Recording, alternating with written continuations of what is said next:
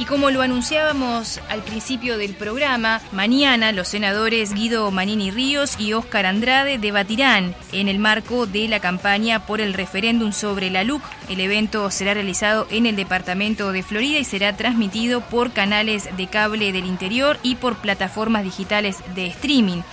Tenemos el deber de que el próximo 27 de marzo nadie vote confundido, aseguró el senador y líder de Cabildo Abierto, Guido Manini Ríos. Pero para saber un poco más de cómo se están preparando para este próximo referéndum, cómo vienen observando la campaña, cuáles son los temas que han decidido debatir. Ya estamos en contacto con el senador de Cabildo Abierto, Raúl Lozano. Lozano, muy buenos días, gracias por recibirnos en otra mañana. Buenos días, Rosana, muchas gracias por, el llamado, muchas gracias a la audiencia por escucharnos. Bien, bueno, eh, primero que nada y antes de entrar en el tema específico sobre el debate que se va a dar mañana, un debate muy novedoso porque es, eh, como quien dice, el debut del senador eh, Manini en este tipo de instancias. Me gustaría saber, senador, bueno, ¿cómo están viendo la campaña de cara al referéndum? Entendamos que en octubre y noviembre del 2019 la mayoría del pueblo uruguayo votó por un cambio el pueblo uruguayo ya estaba cansado de un relato histórico que, es falso, estaba cansado de que se dijera que prácticamente en el Uruguay no había pobres cuando veíamos crecer los asentamientos, estaba cansado que nos dijeran y que nos hablaran de la educación pública, cuando la educación pública, que fue orgullo del Uruguay durante muchos años en Latinoamérica, encabezando la tabla de ser los mejores en América Latina, pasamos a ser de los peores o penúltimos en la tabla es decir, el pueblo uruguayo votó por un cambio, un cambio de paradigma en el cual se reconociera y se respetara y se respaldara a la autoridad, en ese caso a la autoridad eh, policial. Como también estaba cansado de que de ver a los padres que iban y le pegaban a los maestros, de ver, de ver todo ese tipo de, abusos. Y es así que el pueblo uruguayo votó libremente y democráticamente, votó por un cambio. Ese cambio en gran parte se materializa con la ley de urgente consideración, con 476 artículos de la misma. La misma fue eh, hecha pública por el gobierno, o el gobierno que iba a entrar el primero de marzo del 2020, antes incluso en diciembre del propio año, del año 2019. Es decir, hubo mucho tiempo para leerlo y para estudiarlo. Tuvimos en el Parlamento 45 días en el Senado y 45 días en la Cámara de Diputados para hacerle los cambios que se le hicieron. Por cierto, el Partido Cabildo Abierto propuso varios cambios que se tuvieron en cuenta y se hicieron, artículos que se sacaron, artículos que se pusieron. Es decir, la ley de urgente consideración fue eh, debatida, discutida durante 90 días en el Parlamento Nacional. Lo que se pretende ahora es delegitimar lo que fue la elección de octubre y noviembre de 2019 y deslegitimar lo que eligieron democráticamente, es decir, deslegitimar a los representantes del pueblo que votaron esta ley. Justo decir también que esta ley, un 52% de la misma fue votada por unanimidad, es decir, que el propio Frente Amplio los votó y de los cuales ahora se proponen derogar 135 artículos, que cuatro de ellos fueron votados por el propio Frente Amplio dos, por el tema de los combustibles y dos por el tema de la enseñanza. Es decir, esta ley es popular y esta ley atiende y protege sobre todo a los más frágiles. Por eso nosotros la, defendemos y queremos eh, por todos lados que estamos yendo en campaña explicando la misma. Lo que no queremos que la gente sea engañada, que la gente vote lo que realmente no es. Por eso pretendemos o queremos explicar bien qué es lo que dice la ley, qué es lo que dicen los artículos de los distintos temas que tiene, los distintos ejes temáticos que tiene, y lo, defendemos y los explicamos, explicamos qué es, y, en realidad la gente lo comprende, la gente nos dice en alguna parte, nos han dicho, hemos recorrido el año pasado 170 localidades pequeñas de todo el interior del país, de los 19 departamentos del país, y ahora estamos recorriendo las capitales. Tal es así que ahora, en estos últimos días, estuvimos primero en la Plaza Lafone, luego el viernes fuimos a Colonia, el sábado a Carmelo, eh, eh, a Fray Ventos, a Mercedes, Y así lo estamos haciendo toda la semana, recorriendo los distintos departamentos del país y explicando bien a la gente qué es lo que dice la ley de urgente consideración en todos estos temas, porque a la gente realmente se le, se le quiere engañar o se le quiere hacer relatos falsos de lo que la ley de urgente consideración no dice. En los distintos temas vemos que lo que se ha dicho, por ejemplo, en el tema de la portabilidad numérica, es un derecho lo que se le da a cada uno de nosotros de, tener o ser el propietario de nuestro propio número de teléfono. Se dijo que se quería fundir a la empresa pública, que se quería eh, de alguna forma beneficiar a las empresas multinacionales, pila de cosas que se dijeron que los datos de la realidad también son falsos. Los datos de la realidad dicen de que hemos mejorado en todos los aspectos de seguridad, no en lo que a nosotros nos gustaría, por supuesto que queremos seguir avanzando, pero sí que vamos en el buen camino. En, en el año 2020 se quiebra, hay un punto de inflexión en cuanto a lo que son los delitos en el Uruguay. Desde el 1985 hasta el 2020, los delitos no pararon de crecer, los delitos más graves no pararon de crecer. Y del 2005 al 2019, eso el crecimiento fue realmente vertiginoso, el, crecimiento de los delitos. En 2020 y 2021 los delitos bajaron. Se podrá decir, sí, que un indicador puede ser la, pandemia y, que la ley de urgente consideración no tuvo nada que ver. Eso realmente es la parte que nosotros no estamos de acuerdo. La ley de urgente consideración ofrece delitos, respalda y, respeta al policía y es el que nos defiende y por eso nosotros entendemos de que la ley de urgente consideración lo que hace es proteger a los más débiles. Los que tienen más dinero pueden pagarse una empresa privada que los cuide, pueden pagarse una electrificación, cerco eléctrico que los proteja, pueden pagarse sistemas de alarma y demás. Pero los más pobres, los más débiles, ellos no pueden pagarse y que que el fruto de su trabajo sea continuamente robado. Por eso nosotros entendemos de que la ley de urgente consideración es justa, es popular y que protege a los más frágiles. Bien, eh, senador, el otro día conversando aquí con la senadora del Partido Nacional, Carmen Aciaín, ella nos decía que tenían como un doble trabajo cuando salían a hacer estas recorridas por el interior, porque el primer trabajo era desmentir la mentira de la campaña. ¿Usted considera entonces que ha sido una campaña que ha sido basada en relatos falsos? Por supuesto que sí, como no tienen forma de explicarlo, nosotros a veces preguntamos, bueno, pero ¿qué es lo que está mal? ¿Está mal eh, que, aquel que agravia al policía, que lo pinta con, una pintura, aquel que le está impidiendo el paso al policía, que le tira piedras, está mal que, sea castigado penalmente? ¿Está mal que aquel que, rompe, que prende fuego los colchones de un establecimiento carcelario, que rompe todo un patrullero, que rompe una comisaría, sea, sea castigado eh, penalmente. Está mal que aquel que se escapa de una prisión también tenga eh, sea considerado un delito cuando lo hace sin violencia, como fue el caso del narcotraficante famoso que realmente tuvo vergüenza en el mundo, el caso de Morábito cuando se escapó por las puertas de, la cárcel central de la jefatura de Montevideo, junto a otros. A Morábito, por cierto, nunca lo agarraron, pero a los otros que se escaparon con él sí, y ellos no cumplieron ni un día más de prisión por haberse escapado. Se escaparon, fueron a visitar a la vecina, tomaron un cafecito, creo, con la vecina. Es decir, y eso está mal. Nosotros pensamos que eso, eso realmente cuando se, está, se le está engañando a la gente, eh, eh, cuando se dice que el policía iba a ser gatillo fácil, iban a empezar con esta ley de, de, urgente consideración, poco menos que los policías iban a salir a los tiros por las calles. ¿Vimos algo de eso en las calles? No vimos nada. Al revés, han sido menos los delincuentes que han fallecido eh, en enfrentamientos con la policía. También se le dice a la gente en el tema de la legítima defensa, yo pregunto, ¿está mal que uno tenga derecho a defenderse cuando alguien entra al hogar, cuando un delincuente entra a nuestro hogar, defenderse uno y defender a la familia? Y se nos dice no, porque lo que quieren es armar a la gente.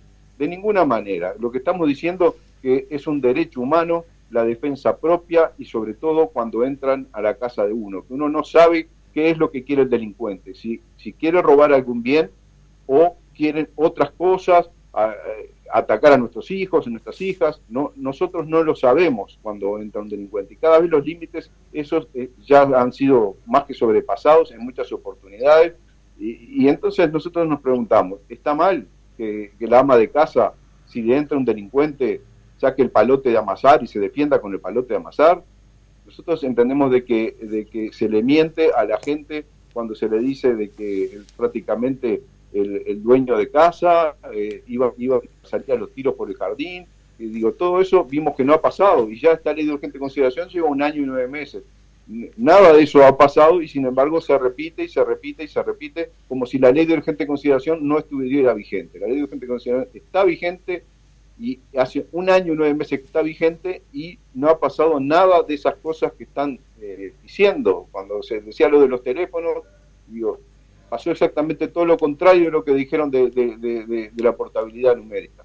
Y, y seguimos así y pasa todo lo contrario cuando dicen del tema de, los arrendamientos de, o alquileres sin garantía, que, también entendemos que es un derecho, un derecho para quienes, para los más frágiles, para los que no tienen, no tienen una garantía para poner, no tienen una casa, un bien inmueble para poner como garantía, o no tienen un salario fijo que lo pueden poner como garantía. Eh, es decir, se le da derechos a aquellos estudiantes, por ejemplo, que vienen del interior del país y vienen a estudiar, aquellos inmigrantes que vienen al país y que no tienen ningún bien eh, inmueble para poner como garantía. Es un derecho, siempre y cuando el propietario esté de acuerdo. Entonces, nos parece que, se le mienta a la gente cuando se dice que, se les va a hacer el desalojo express y como si se hubiera cambiado el sistema de garantías. No, el sistema de arrendamientos, el sistema de alquileres sigue siendo exactamente el mismo que, había en el país. A este se le agrega una herramienta más. Aquel que no tiene garantía, ahora sí puede alquilar. Eh, entonces, se le miente continuamente a la gente. Lo mismo cuando se dice de que, de que de ahora no se va a poder hacer más huelga. De ninguna manera. La huelga, la, propia ley de urgente consideración lo dice, la, eh, la, el huelguista le da el derecho al huelguista a hacer huelga y le da derecho al que quiere trabajar a ir a trabajar. Entendemos que eso eh, nos da derecho a todos y no, no vemos por qué se, se, le miente a la gente diciendo de, que se prohíbe el derecho a la huelga. Y como, como así vamos desglosando tema a tema y nos vamos encontrando de que continuamente mienten. El otro día, el viernes de noche, tuvimos un acto en Colonia y cuando nos íbamos del acto, justo nos cruzamos con un acto que había de, del sí, donde había un senador del Frente Amplio y ahí el tránsito nos detuvo unos segundos, pero lo suficiente como para escuchar que si ganaba el no, se iban a bajar las jubilaciones y se iba a, bajar el salario de la gente. Yo me pregunto, y eso lo escuchamos este viernes, yo me pregunto, ¿dónde dice la ley de urgente consideración algo por el estilo? Se le miente a la gente continuamente y eso no creo creo que los datos de la realidad lo está diciendo, porque ellos están diciendo esas cosas. Bien, senador, ya pasando directamente a este tema del debate, ¿cómo, ¿cómo se gestó esta idea del debate? Bueno, ya hace, hace meses que se viene venía gestando esta idea del debate, fue una vez que el senador Guido Manini Ríos dijo que él no tenía problemas de debatir, y en esa oportunidad fue el senador Andrade que dijo de que, bueno, entonces él quería debatir con, con, el senador Manini. Eh, en principio se empezaron a hacer los acuerdos, las negociaciones de los distintos equipos. Eh, en principio se negociaron dentro de un canal de televisión privada eh, pública y de televisión privada. Luego, extrañamente, contestaron de que no, de que no estaban interesados en hacerlo, cuando ya habían contestado que sí. Y posteriormente, como se ha visto ahora hace poco ocurrió algo similar con el canal oficial, con el canal 5, y es así de que eh, la Cámara Uruguaya de Televisión para Abonados del Interior, la CUTA, es la que propone para, para hacer la transmisión en los 120 canales que son adheridos a la misma se adhirieron también eh, TV Ciudad, BTV, y, también se va a poder ver por, los, medios electrónicos, es decir, se va a poder también ver eh, por internet, ¿verdad? Eh, y por y por TV Cardinal y TV Cardinal YouTube, que son los que van a transmitir este debate. Pensamos de que es un debate que va a aclarar muchas cosas y que, y que vamos a tener la oportunidad y que el senador Guido Manini Ríos va a tener la oportunidad de, de hablar claro y llegar a la gente explicando de cuál es la verdad sobre la ley de urgente consideración. Bien, en ese sentido, el senador Manini optó por los temas de seguridad y educación, mientras que el senador Andrade optó por los temas de vivienda y relaciones laborales. ¿Por qué el senador eh, eh, elige sobre estos temas? ¿Por qué considera que es, eh, es pertinente enfocarse en estos temas? Recordemos que seguridad, en el año 2019, un 47% la población decía que era el, primer problema, el problema más grande que teníamos los uruguayos era el problema de la seguridad, un 47%. Y un 74% decía de que la seguridad era uno de los primeros tres problemas que había en el país. Mediante la ley de urgente consideración, ese 47% bajó a un 18%, mediante la ley de urgente consideración o sea, en el 2020 2021. En el 2021 ya eh, las encuestadoras dan que la seguridad es un 18%, y entendemos nosotros que eso en gran parte se debe a la ley de urgente consideración. Un gran problema que ha existido en el país también, o que tenemos en el Uruguay todavía, es el tema de la educación. Eh, como yo decía recién, fuimos orgullo en América en cuanto a lo que era nuestra educación pública. Yo me aprecio y soy orgulloso, digo, de que yo concurrí a la escuela pública y por eso la defiendo. Mi mamá era maestra y defendía mucho a la escuela pública también.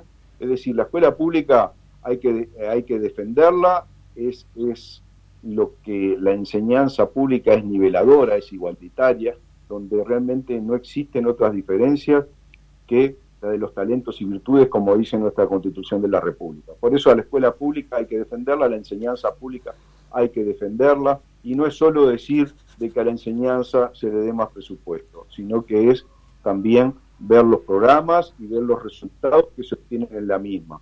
En este caso, entendemos que un paso adelante es cambiar la gobernanza de la educación, hacer nuevos programas eh, a, efectos de que la educación pública vuelva a ser el orgullo en América que, que anteriormente fue. Bien, senador, este pasado sábado quedó conformado el Comando Nacional Electoral en defensa de la ley de urgente consideración. Allí hay cinco representantes por todos los partidos. En el caso de Cabildo Abierto, la, elegida fue Sandra Cha. ¿Cuál es, eh, si nos puede explicar bien, el, el, formato que tiene este Comando Nacional Electoral y cómo van a ser las líneas de trabajo de cara al referéndum? Como es sabido, digamos, los partidos eh, tenemos nuestros propios perfiles, tenemos nuestra propia eh, sentimiento y nuestra propia filosofía, digamos, política. Y por eso los partidos políticos hemos decidido, los partidos de la coalición de gobierno, mantener nuestros perfiles y recorrer en forma eh, independiente, sí con una coordinación en cuanto a, no coincidir, estar en, los mismos lugares, en los mismos departamentos, en las mismas ciudades, en los mismos barrios, eh, en un mismo momento, pero también tener una coordinación, digamos, eh, conjunta en, todos los actos que hagamos. En este caso también esta coordinación lo que, lo que trata de hacer es una coordinación conjunta. En los actos en sí, nosotros, hemos, yo me refería hace unos minutos, eh, hemos tenido la presencia, por ejemplo, eh, antes de ayer estaba el, intendente de, Soriano, Besosi, con nosotros, estaba la diputada Fajardo, es decir, estaban distintos dirigentes del Partido Colorado también. Es decir, en los distintos actos que realizan los partidos se cuenta también con dirigentes y autoridades de los otros partidos de la coalición de gobierno. Es decir, los actos, si bien los, que somos formados o que los, que los que realiza el Cabildo Abierto, tienen siempre la presencia de dirigentes de los otros partidos de la coalición de gobierno por lo cual demuestran una unidad en la defensa de esta ley de urgente consideración que, como dije yo, es popular y, es justa. Bien, em, También se, se, menciona que este referéndum puede eh, de alguna manera ser como una especie de catapulta de cara a las próximas elecciones nacionales. En el caso de Cabildo Abierto, eh, también se destaca que tienen dos ministros dentro de, en este momento dentro de la coalición que, continúan en funciones porque aparte han sido de los ministros que han, se han mantenido, el caso de Daniel Salinas y Irene Moreira. ¿Usted entiende, senador, que este referéndum también puede servir para que integrantes de Cabildo Abierto de alguna forma se afiancen de cara a las elecciones nacionales? Nosotros entendemos de que este referéndum en sí lo que pretende es deslegitimar al propio gobierno, como yo decía también. O sea, lo que se pretende con este con este referéndum es como aquel cuando éramos niños que dicen la pelota es mía, me la llevo cuando quiero, como no prácticamente eh, es de, malos perdedores si se quiere el llamar a este referéndum y aparte lo, lo llaman estos mismos los mismos Frente Amplio que llama a este referéndum es el mismo Frente Amplio que también no respetó dos referéndums que tuvo el pueblo uruguayo, ¿no? Eh, recordemos que en el año 1989 y en el 2009 el pueblo democráticamente decidió popularmente, por amplia mayoría, decidió ratificar la ley de caducidad. Sin embargo, el Frente Amplio decidió, por una mínima mayoría que tenía en el, Parlamento, por, simple, por, por simple votación del Parlamento, eliminar o prácticamente con esa ley interpretativa derogar lo que era la ley de caducidad ellos mismos ahora llaman a este referéndum. Por suerte hoy está la, la, coalición republicana, que sea cual sea el resultado, el pueblo para el pueblo para nosotros cuando se expresa, cuando se expresa libremente, como ahora en esta expresión de democracia directa, para nosotros es sagrado. Es decir, lo que el pueblo decida va a ser lo que se va a hacer. Y no como cuando eh, eh, está el Frente Amplio que aparentemente si gano, gano. Y si pierdo, de alguna forma me las ingenio para, para hacer lo que yo quiero. Bueno, nosotros entendemos de que se debe respetar lo que es la voz del pueblo. Y, y, no solo de dicho, sino en los hechos. Porque es muy fácil decir en, en, en, la palabra cuando realmente después no se respeta esa propia palabra. Por eso entendemos de que es importante eh, que el pueblo sepa qué es lo que va a votar, y que el pueblo lo decida y que el pueblo apoye a esta ley de urgente consideración, que realmente lo que hace es materializar los cambios que se propusieron en la campaña electoral del 2019 y se están llevando adelante por este gobierno que así fue elegido por el pueblo. Bien, senador, antes de culminar este reportaje me gustaría hacerle unas consultas, pero con respecto a lo que es eh, la actividad parlamentaria, porque el primero de marzo, bueno, culmina el receso y comienza, como quien dice, la actividad normal. Pero antes, el 25 de febrero, está prevista una comparecencia del ministro de Relaciones Exteriores. Me refiero al canciller Francisco Bustillo por el tema del TLC con China, una iniciativa que fue impulsada por el, diputado del Frente Amplio, Daniel Cagiani. Con respecto a este tema, ¿considera pertinente la, concurrencia del, canciller Bustillo eh, al Parlamento? En este caso, yo integro la comisión permanente, fui consultado al respecto como, como integrante y como representante de, Cabildo Abierto, y por supuesto que todo lo que sea información creo que, está bien, que, que se informe al Parlamento, que es la expresión popular, es la expresión del pueblo que, está, que tiene el gobierno, de los distintos actos que se hacen, en este caso, de este TLC, Tratado de Libre Comercio con China. En realidad nosotros no, no hemos tenido más información, no hemos conocido si se finalizó el estudio de prefactibilidad y de factibilidad de, los negocios para este Tratado de Libre Comercio, por lo cual eh, eh, en este caso se llama comisión para que el canciller nos explique sobre dónde estamos eh, parados, digamos, en, qué etapa nos encontramos de ese estudio de prefactibilidad, por lo cual entendemos de que, bueno, que es positivo cuanto que recibir esa información. Bien, eh, También durante el año pasado, Cabildo Abierto de alguna manera fue cuestionado por lo que fue eh, la ley forestal, una ley que finalmente terminó de alguna manera obligando al presidente de la República, Luis Lacalle Pou, a emitir este primer veto. Eh, con respecto al, al, trabajo parlamentario, allí usted había dicho en, una nota que publicó eh, la diaria el 31 de diciembre del año pasado que son leales pero no obsecuentes. En ese sentido, ¿cómo, cómo le gustaría que en, ese sentido, ustedes habían reclamado un poco más de apoyo quizás de los demás socios de la coalición. Eh, ¿Cómo le gustaría que iniciara este año de trabajo parlamentario con respecto a los proyectos que Cabildo Abierto ha presentado? Como es sabido, Cabildo Abierto eh, somos muy proactivos y hemos presentado muchos proyectos de, ley. Todos ellos atendiendo a lo que son los grandes y reales problemas que tiene la gente. Entonces, cuando planteamos la ley forestal, lo hicimos en el entendido eh, que estamos convencidos de que eso es lo mejor para el país, que era lo mejor para el país, una matriz productiva en que se atendiera de igual forma a la forestación, a la ganadería, a la agricultura. Luego se cambió el eje de la discusión como, como que Cabildo Abierto estaba contra la forestación. Y eso no es verdad. Cabildo Abierto dice sí a la forestación, sí a la ganadería, sí a la agricultura, sí a la lechería. Es decir, entendemos de que la matriz productiva debe de formarse por todos estos distintos ítems y no que, solamente se le dé beneficios a la forestación. Y bueno, luego sucedió lo que sucedió ese fin de año con esos incendios que de alguna manera nos hicieron abrir los ojos, Cabildo Abierto puso un tema sobre la mesa del cual nadie hablaba para la adaptación, la modificación de lo que es eh, las leyes o lo que son los distintos decretos al respecto y lamentablemente a, los pocos días se da esta circunstancia en la cual nos abre los ojos y vimos cosas que realmente no nos hubiera gustado ver.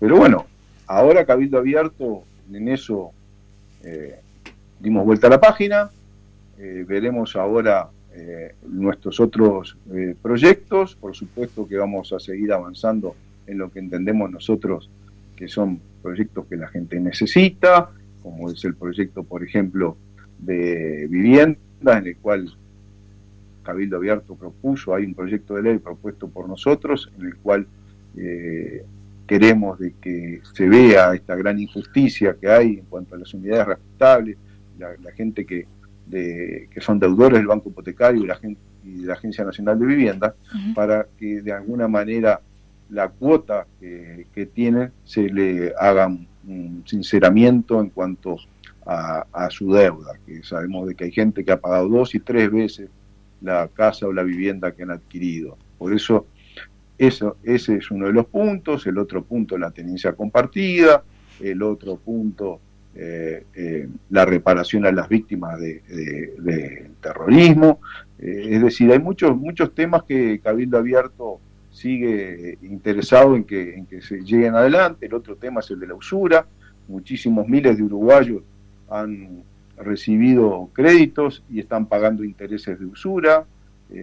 por eso Cabildo Abierto también propone una ley en ese sentido. También entendemos de que hay que hacer una reforma de todo lo que es eh, la, estructura tributaria que hay en el país. Entendemos que el IRPF es un impuesto al trabajo y no es a la renta, y por eso Cabildo Abierto también va a proponer, también ya lo hizo con, eh, las autoridades económicas del país, para eh, hacer una nueva reforma tributaria pues, que sea más justa, que sea más equitativa y que no se castigue el trabajo como actualmente. Senador eh, Raúl Lozano, muchísimas gracias por haber compartido estos minutos aquí en otra mañana con nosotros. Bueno, muchas gracias a ustedes y estamos a las órdenes como siempre.